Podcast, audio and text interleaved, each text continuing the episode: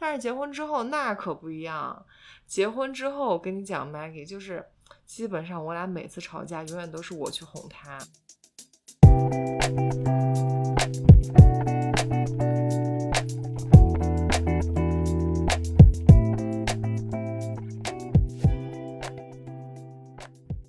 作为一个新时代女性，不管你事业多成功，或者生活多幸福，是不是无意间也会冒出“我够好吗”这个疑问？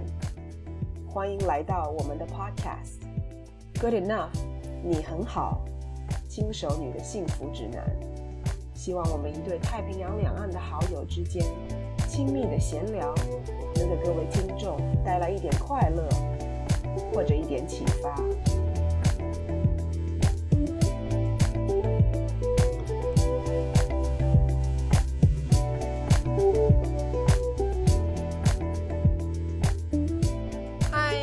大家欢迎回到我们的节目，我是 Sherry，我是 Maggie。节目的一开始，我和 Sherry 想跟大家分享一下一个听众给我们的 feedback，我们。做的第一期干货的主题 intermittent fasting 间歇性断食，受到不少观众的回复和好评。这是一个听众给我们的 comments，他说今天路上听了一下他们头两期的节目内容，很喜欢，不仅仅是因为主题、方式和内容，更因为传达的理念和很多知识类产品不同。那些产品要么居高临下。要么贩卖焦虑，而他俩主张的就是你很好，You are good enough。是哦，即使是讲 wellness 啊，幸福啊，每一个观众仍然是足够好的，忍不住给这样的节目理念点赞。非常感谢这位听众给我们这么中肯的评价，我们也会在之后的节目继续努力，做到推崇 You are good enough 这个理念。在其他的 social media，我这边有一些就是女生的群里面也收到了不少姐妹们的 support 跟他们的 comment。一位姐妹说：“我觉得你们的 podcast 做得很好，很流畅，而且很舒服。”关注加油！有的姐妹在听到我分享自己关于 intermittent fasting 期间碰到问题之后，她们也觉得特别的有认同感，说昨天听完你们的节目，我觉得知道自己不要那么钻牛角尖了，真的特别好。还有的姐妹说真的很认真的听了好几遍。我们收到这样的 feedback，真的都特别开心，感觉自己无意中真的帮到了大家。感谢大家，希望大家继续支持我们。以后的节目，对，这周我跟 Maggie 聊一点轻松的话题，也是我们这个节目想要做的一个方向，就是关于恋爱啊，就是社交啊，relationship 这方面的方向。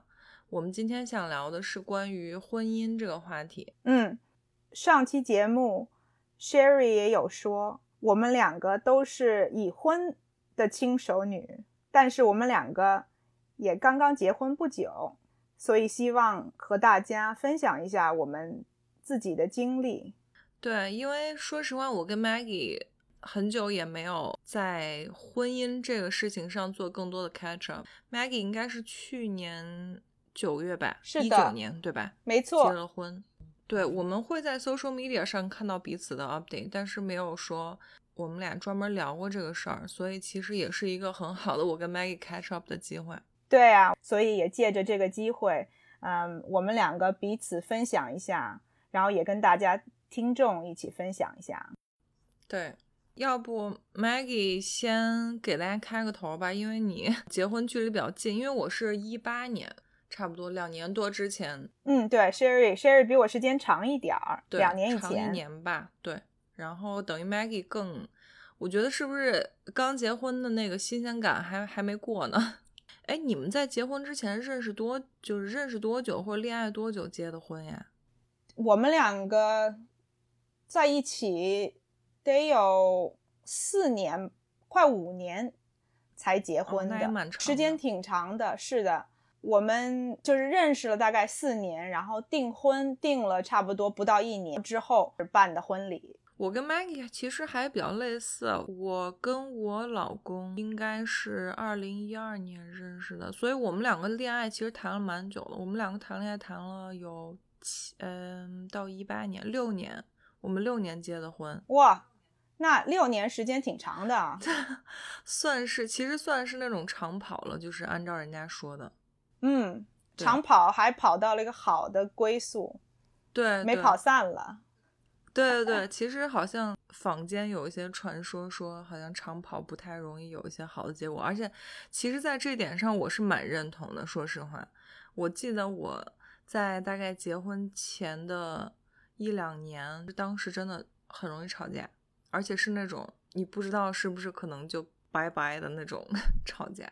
我们恋爱的五六年那期间都没有这样的吵架，但好像后来就到了一个。I don't know，不结婚就分手的程度。对对，就虽然你自己内心不会有主动那个想法，但我觉得两个人的相处真的已经到了那个那个点了。但 Maggie 的时间应该还好，就是四五年，是不是应该还还 OK？我觉得我跟我老公时间到了就挺自然的，当然也有一些父母那边稍微有一些，不能说是压力，但是有一些催促。催促，嗯，对，督促，嗯。嗯，所以就借着机会，觉得挺合适，时间到了，时间合适，我们就决定结婚了。嗯，Sherry，你跟你老公是怎么认识的？我们大家简单的跟我们大家简单的说一下吧。我跟我老公认识，其实。怎么说呢？嗯，其实有两个说法，就是你也可以说网上认识的，也可以说是我们一起出去旅行就 travel 的时候认识的，就不好说。但后来就是说我们两个具体是怎么进一步发展，其实说来话长啊。我觉得以后可以跟大家有机会分享关于 where to meet guys，就是在哪里认识啊，或者是开始恋爱。对我们后面再专门开一期吧。对我细节我们留到我们留到之后跟大家讲这个，但大概是这样。Meg 跟你老公也是在网上认识的吧？是 dating app 吗？对，也是用了 dating app。他跟我那个时候是呃念同一个学校，就是我念硕士的时候。哦，但是这个这个故事我也以后留着以后再跟大家分享。好呀，那咱们就进入今天的。正题，咱们聊一聊结婚这个事儿。对，我们先说结婚的开始呗。就是因为我知道 Maggie 去年在加州办了婚礼，因为我是一个没有办婚礼的人，所以可以让 Maggie 跟大家分享一下关于婚礼啊一些一些心得或者是分享。好，那我先跟大家分享一下我的婚礼。我结婚一周年马上就要到了，还有几个星期。婚礼是去年九月份的时候，在美国加州这边，在一个酒庄。其实我和我老公当时也有想过要不要办婚礼。其实听众朋友可能不知道我的情况，我身在美国，在美国生活，然后我的父母其实长期爸妈都在北京。对，我是我的父母长期住在北京，然后大部分的家里人也都在北京。很大的一方面是在我父母的鼓励之下，他们就是说，哎，办个婚礼吧。鼓励，鼓励这个词用的好鼓励，鼓励是鼓励，是正面的鼓励。然后说啊，你就办个婚礼，然后借着这个机会，把咱们北京的家里人都可以请过来，然后一个旅行一样，让他们也也可以亲自看到你结婚。然后也可以来美国这边转一圈。其实我觉得传统的中国家长都是特别希望，我觉得是不是对于父母那一辈人也是一个 social 的一个一个必要性？是对啊，是一个他们特别想要亲眼看见的一个过程。所以我想问你啊，Sherry，你没办婚礼？你父母那边是什么个想法？这个东西就是我俩当时领证的时候，其实我们没有做很多的 preparation，就是我们就是去做了一个 register，挑了一个时间做了一个婚姻登记，这样。然后我就给我爸打了个电话，对我就我就给我爸打了个电话，说我们注册结婚了，我们不打算办婚礼。我爸当时就说啊，挺好，那你们就就他的第一反应是 OK，就是我我家里一直是比较开明，就是什么东西都随我的那种。那你老公他们家那边呢？他们好像也还好哎，在这一点上，可能真的跟我我俩谈恋爱时间比较长有点关系。因为其实我们结婚一直是，就是男方就是我老公他们家里可能比较着急，因为我比他年轻好几岁，然后他们家也是比较传统的那种，就是爷爷奶奶也在，然后。爸妈也都一直挺着急的，所以可能当时当我们告诉他家里说我们要登记结婚了，他们就可能已经觉得很高兴了，就觉得啊，你们终于结婚了，然后就只要你们结婚，怎样都可。终于有着落了。对，我觉得他们当时的想法是，只要你们领证，那怎样都可以。你，我觉得你家里头和你老公家里头都挺开明。那挺好的。那你现在回想的话，Maggie，你现在回想的话，你觉得婚礼是一个怎么说？你觉得特别必要吗？或者你觉得给你有一种仪式感的感觉吗？嗯，说实话，我觉得是。但我觉得，嗯，从包括朋友和家人分享的照片啊，或者呃 videos 也好。从大家的眼睛里头看到我从你知道单身变成新娘，然后到结婚的这个过程，其实对我来说感觉更像是一个 party，把生命里头重要的人都能够请过来聚在一起，然后为了一个开心的事情庆祝一下。我觉得是一个是一个好的 memory 吧，没错，是一个这一生都难忘的经历。所以我觉得，如果让我再重新选一次，我还是会选择办个婚礼。那你觉得对你们就是婚礼这个事情，除了对你自己是一个 memory，包括有朋友啊、家人的见证，你觉得对你们两个的 relationship 是一个，就是你们在经历婚礼之后有一个很大的变化，或者你们两个真的有一种很有仪式感的感觉吗？就我只是说对于你们两个人的关系，我觉得对我们之后。结婚之后的生活并没有特别大的影响，反倒是筹备婚礼的那段时间，对我们两个来说是很特别的经历。说实话，算得上是考验吧。我猜到了，我猜到了。我想跟大家分享一下，我为什么说筹备婚礼这段时间，大部分的时候都不是特别好的经历，因为其实筹备婚礼是一个。压力非常非常大的一个时候，然后常常会有会造成争执这么一个对一个过程，而且会不会吵架？会会吵架，而且嗯，你压力很大的时候，有的时候只有你和老公两个人。所以你就会把所有的情绪不好的情绪都发泄在他身上。然后我还想跟 Sherry，我跟你讲一个你不知道，其实我大部分的朋友都不知道这么一个故事，就是，哎，哇，感觉嗅到了八卦的气息。我跟其他朋友讲过，他们都会说，哦，这个事情是你不好。所以我就觉得，老是觉得每次讲这个故事都有被指责的感觉。没有没有，在我们的节目里，永远都是男人不好。所有的错都是都是男人的错。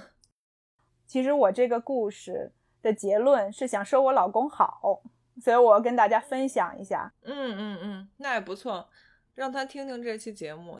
就是我们两个大概是在离婚礼还有不到一个月的时候，我去健身房，然后那个时候我只有一个订婚的戒指，就是上面带钻的那个戒指。我通常去健身房。都会把戒指摘下来，通常会有一个口袋，会把它放在那个里头。但是我那天刚好那个口袋忘在家里头了，包里头就是没有什么能够安全保存这个戒指的地方。所以我想了一想，我那个时候车有一个那种车钥匙，就是呃防止钥匙刮到包里其他东西那种，它没有拉链啊什么的，我就把那个戒指放进去。丢了呗？唉，你已经猜到了我这个故事的重点，就是这个故事的重点就是我运动结束了以后，我就把这事儿给忘了，然后我就我一般车钥匙是不从包里头拿出来的，结果那一天因为我就是结束了以后刚好要去超市买东西，结果就把那个钥匙从包里头拿出来了，然后就放到另外一个那个塑料袋里头，拿着进去买东西了。结果完全把戒指这个事情给忘了，但他还在车里，对吗？哦，我那个时候不知道他在哪儿，完全找不到。我就是而且我完全没有意识到戒指这个这个事情。我运动的地方离我们家住的地方大概有四十分钟，Oh 我把车开回了家，把车停在车库里头，突然想起来我的戒指，就你完全把戒指放在哪里这件事情忘记了，是不是？我完全没有想这个戒指这回事儿。运动完了以后，我就直接做了这些事情，直到把车开到家，拿起了我的那个包，我突然想到我的戒指呢。然后我那个时候就脑子里头就一直祈祷，拼命祈祷啊、p l e a s e let it be in there，please let it be in there。就是因为我已经意识到，说我把那个那个钥匙拿出来过，所以我就想说，哦天呐天呐，哦，你很害怕拿钥匙的时候带出来丢了，是不是没错，嗯我那个时候就想说，千万别。？OK，结果，你猜怎么着？那不在了呗，是吗？是的，我那个 Oh 钥、我的戒指是钻戒，对，我的钻戒，哇，这个在离婚礼还有一个月，不到一个月的时候，它 Oh 不见了。Oh my god！天哪！你知道那个时候，后来找到了吗？哎，后来这个故事是一个好的结局，所以是找到了，嗯，是是 Rocky 帮你找到的吗？是而且是 Rocky 帮我找到的，没错。嗯但是呢，你知道我们这个之后就为了找这个戒指，经历了那一天哈，那个晚上我到家的时候大概差不多八点，大概还有大概四十分钟，天就黑了。然后我跟 Rocky 说了这个事情，Rocky 当机立断就说：“哦，我们要回去，我们现在要开车回去你刚刚停车的地方，我们要去找，因为如果我们现在不回去，你等到明天再回去就绝对找不着了。”所以我们又开了四十分钟，回到了那个停车场，然后就沿路把超市、停车场，还有我在之前去的健身房都找了一遍，人家都说啊没看见，完全没看见。啊、天呐！最后呢？最后在哪里？我好想知道结局。最后，嗯，这个就是就是让你看到我是有多脑残的一面。最后在你包里吗？是在你包里吗？啊、也没有那么脑残，就是中等脑残。在包里就是我会干的事情。论脑残，你比不过我。那还是你比较厉害。你说这人吧，他找到就找到吧，他就你知道，他就给我就行了吧？不行，他找到了，第二天早上，偷偷藏着。他他也不是藏着，他第二天早上五点钟，突然从就是闯进卧室，我还在睡觉，把所有的灯都打开 What？然后呢，特别特嗯别的戏剧性的跟我说、g u e s s what I found？” 然后我一晚上都在做噩梦，你知道吗？我一晚上都在梦见，觉得说丢戒指这个事情只是个梦，不是真的发生的事情。我一直就是脑子里一直在想这个事情，好惨啊！然后我就傻了，然后我就说我我我，然后他就说你看我找到了什么，然后他就把那个戒指拿出来。拿出来，然后插到我的那个手指头上头，我还是半睡半醒，Oh god！然后我就说啊好浪漫哦。那个时候真的没觉得浪漫，那个时候就觉你还以为在做梦？我真的那个时候觉得在做梦。所以他在哪里找到？他最后是在我的车的门儿，车门儿不是下头有一块儿哦就是可以盛东西的，你可能随手放在那里了。不是是是真的挺幸运的，是他从那个钥匙那个包里头掉出来，掉到门里头，而没有掉到地上。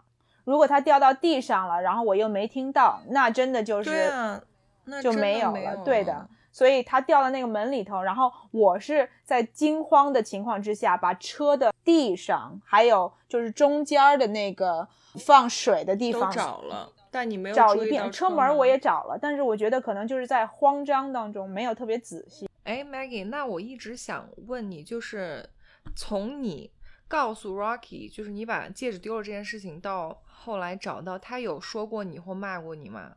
没有，他其实后来我也问过 Rocky，我说那个时候你当我跟你说我把这戒指弄丢了，你没有生气吗？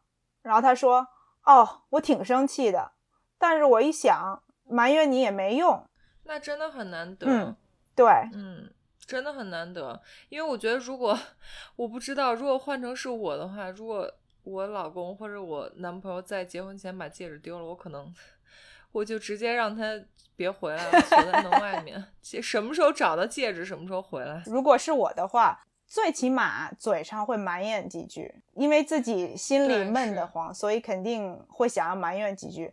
但是他确实，他也没说我，顶多也就是比比比一般更沉默一点儿，然后主要就是 focus 在哦怎么解决这个问题，所以他就立刻就拽着我就出门了。嗯。嗯，这还蛮难得的，说实话，就是碰到问题，不是第一反应不是埋怨，而是先去解决这个问题。对，所以就是从这一点来讲，从这个事情我就看出来，他是一个值得我托付的人，就是他让我觉得出了什么问题，即使是这种很大的问题，他的一第一反应不是埋怨，而是和我一起帮着我想办法来解决这个问题。对，所以让我看到他性格上的这一面，让我觉得是一个让我很有安全感，以后可以跟他一直走下去的这么一个人。嗯嗯嗯。如果他当时有一些不太好的反应，或者是比如说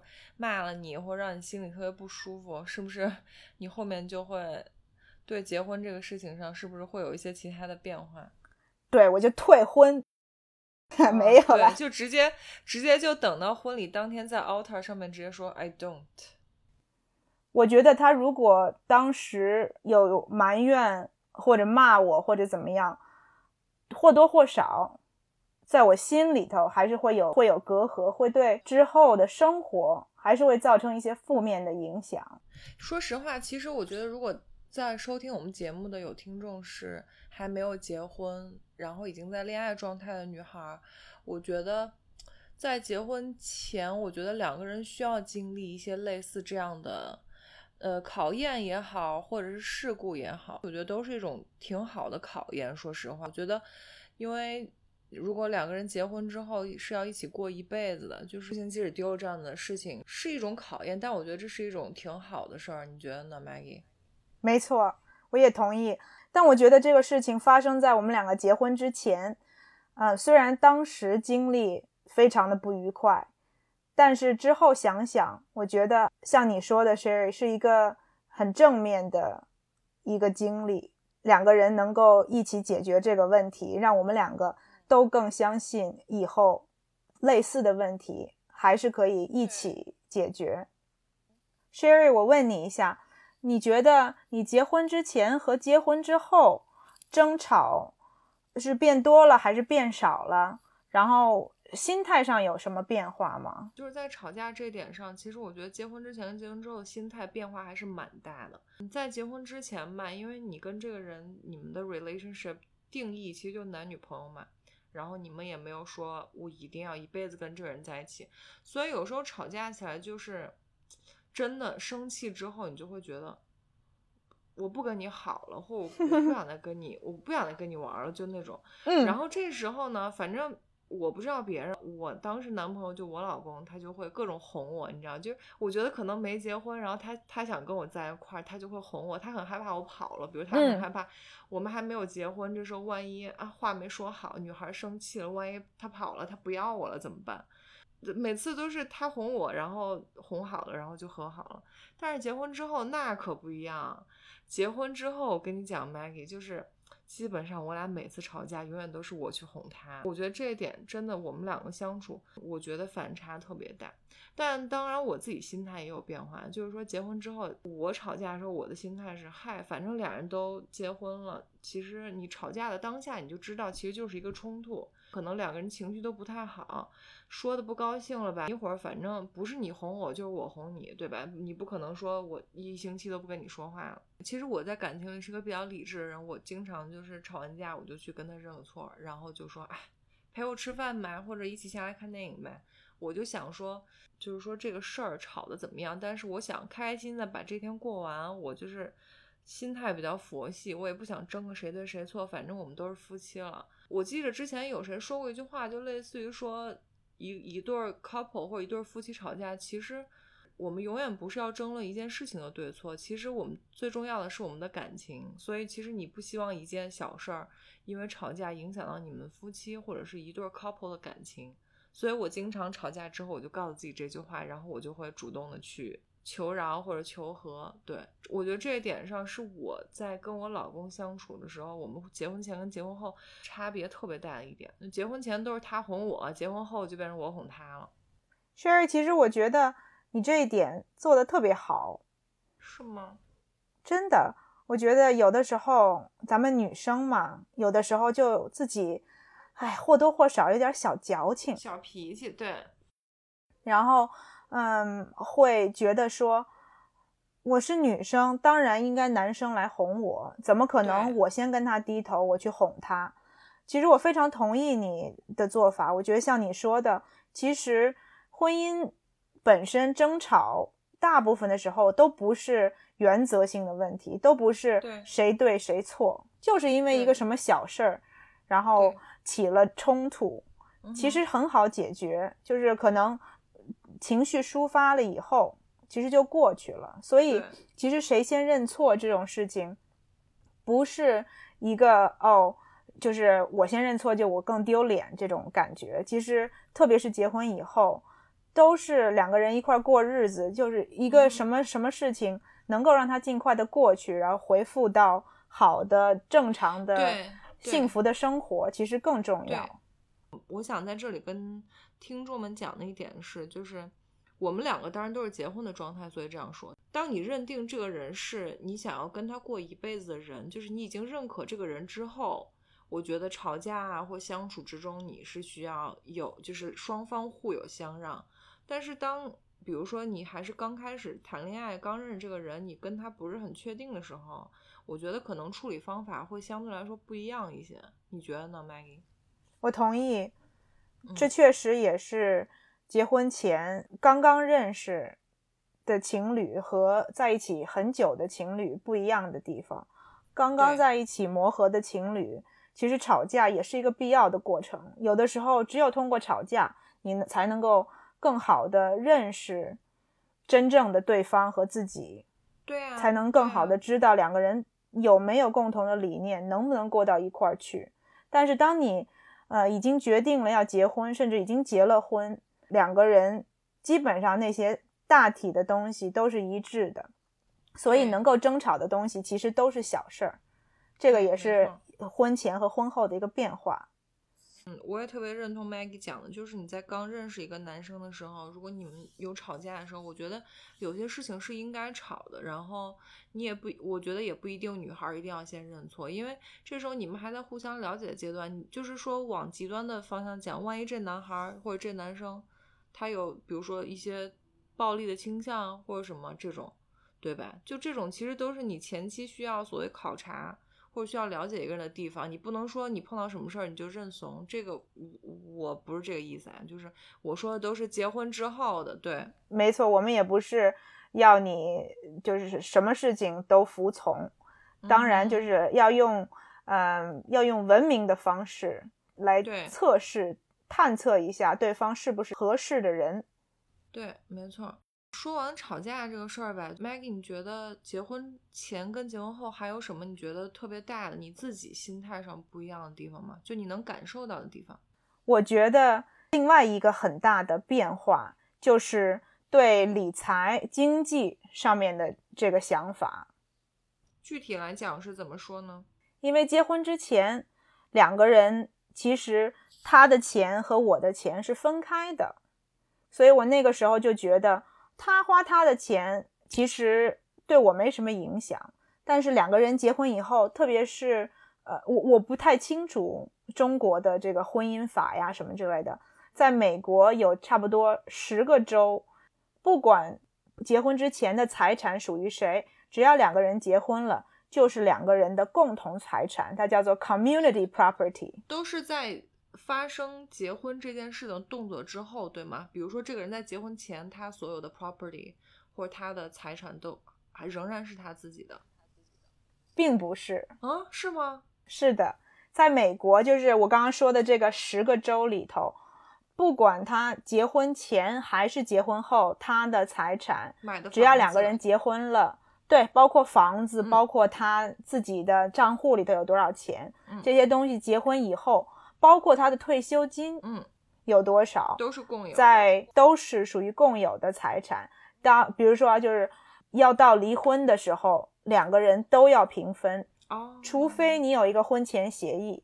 嗯，所以有钱人都签 prenup，在美国。对呀，所以有钱人为了嗯确保自己的财产不会被骗走，嗯，都会先签一个婚前协议，嗯把所有的东西都要说得很清楚。啊、o k 这点其实跟中国蛮不一样的。那中国是怎么样呢？中国是，比如说你在二零二零年一月一号这天登记结婚，他在二零二零年一月一号，比如说他在二零一九年、二零一八年、二零一七年买的房子、车子都跟你的 partner 没有关系。如果你们两个离婚或什么那些，就是不不会被计入共同财产。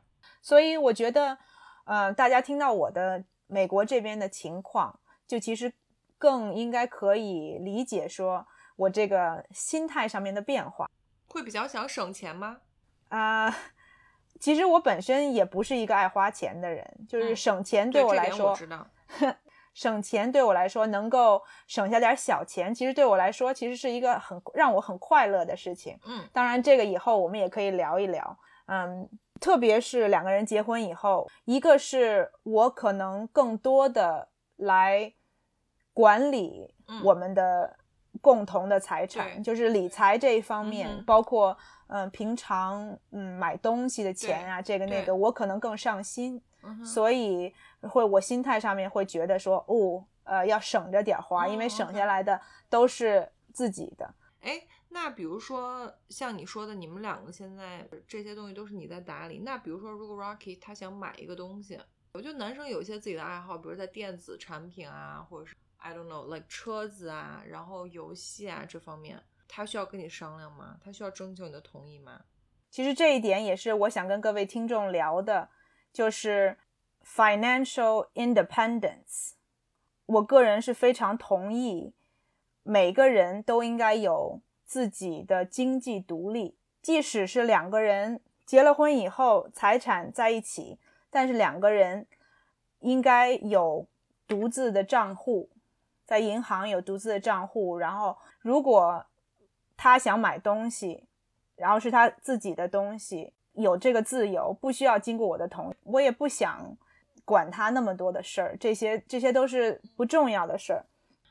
所以 Maggie，你在这方面就是 financial 跟 Rocky 其实是观念比较一致，对吗？你们两个在这方面是比较自然的一个共识状态。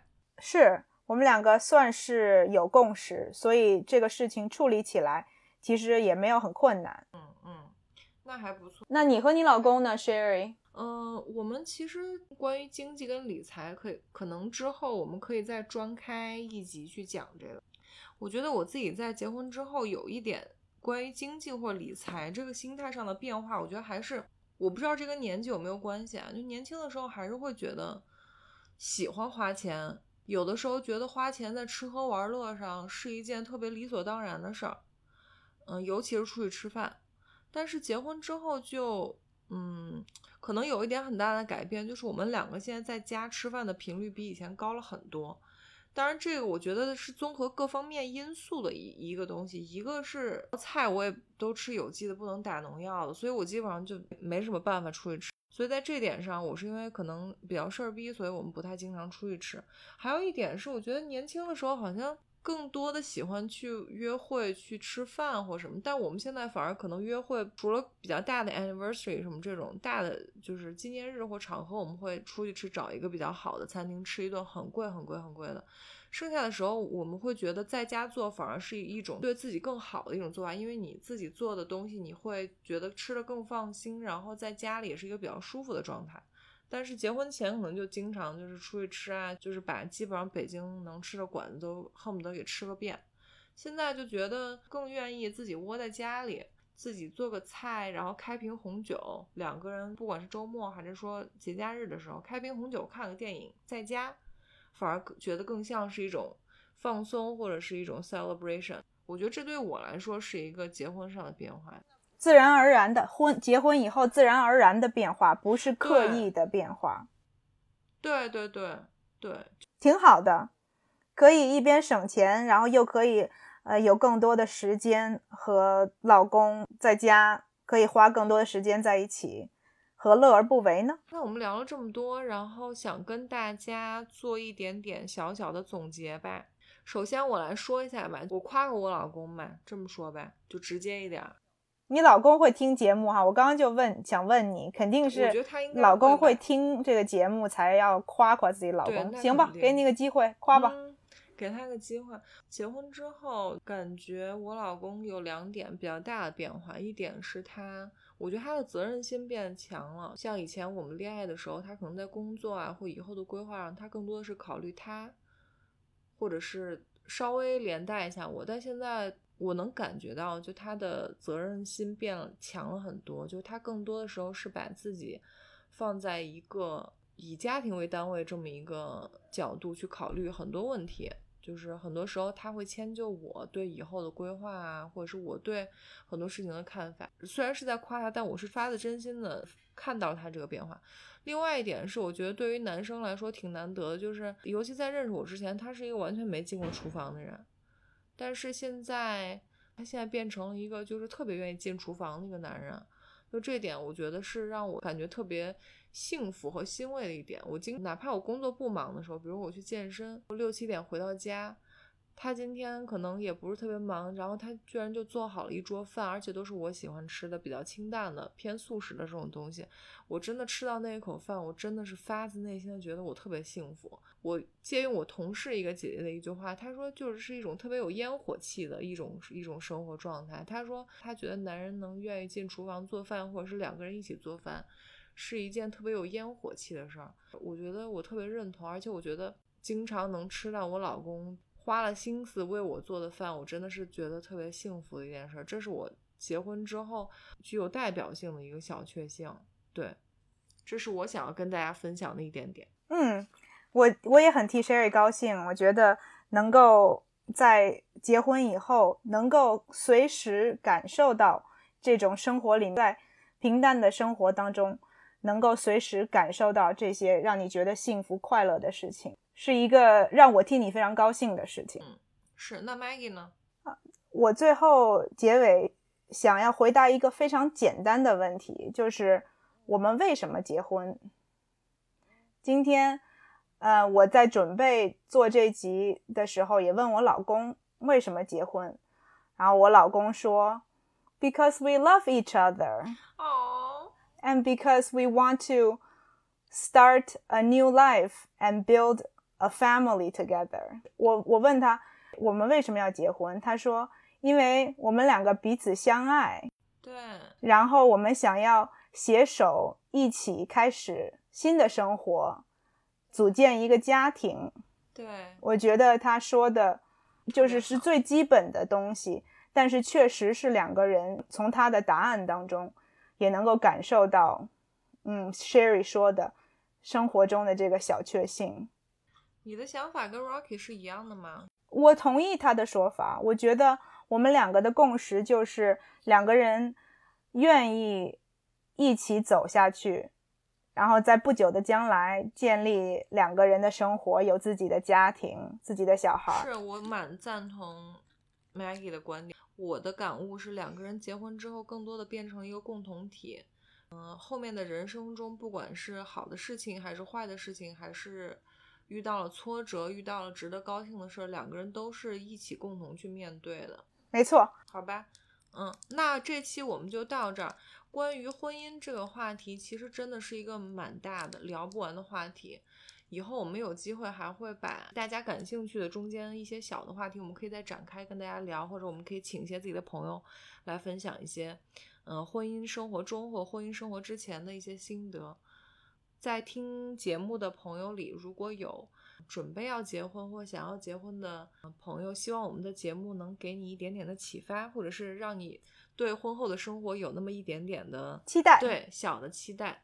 对，最后我们也希望大家能够关注我们的播客 Good Enough，希望大家多多订阅，给我们打个五分，可以给我们留言或者 email 给我们，我们。新建了一个 email，我们会写在最后的 show notes 里面，希望大家可以和我们多多互动。对，我就重复一下最重要的点，就是一定要 subscribe 加上给我们打五星，OK？就是如果如果你有对我们的节目有什么建议啊或者意见，我们都非常欢迎。但是打分一定要打五分，好吗？如果有什么不满意的地方，你可以偷偷的邮件啊或者私信给我们，我们都可以接受。除了跟大家通过邮箱，希望我们也许可能会在不久的将来有一个我们的听众的群，就是不管在微信或者是其他的这个 social media 上，如果大家有足够的需求的话，我们会想要建立一个我们的。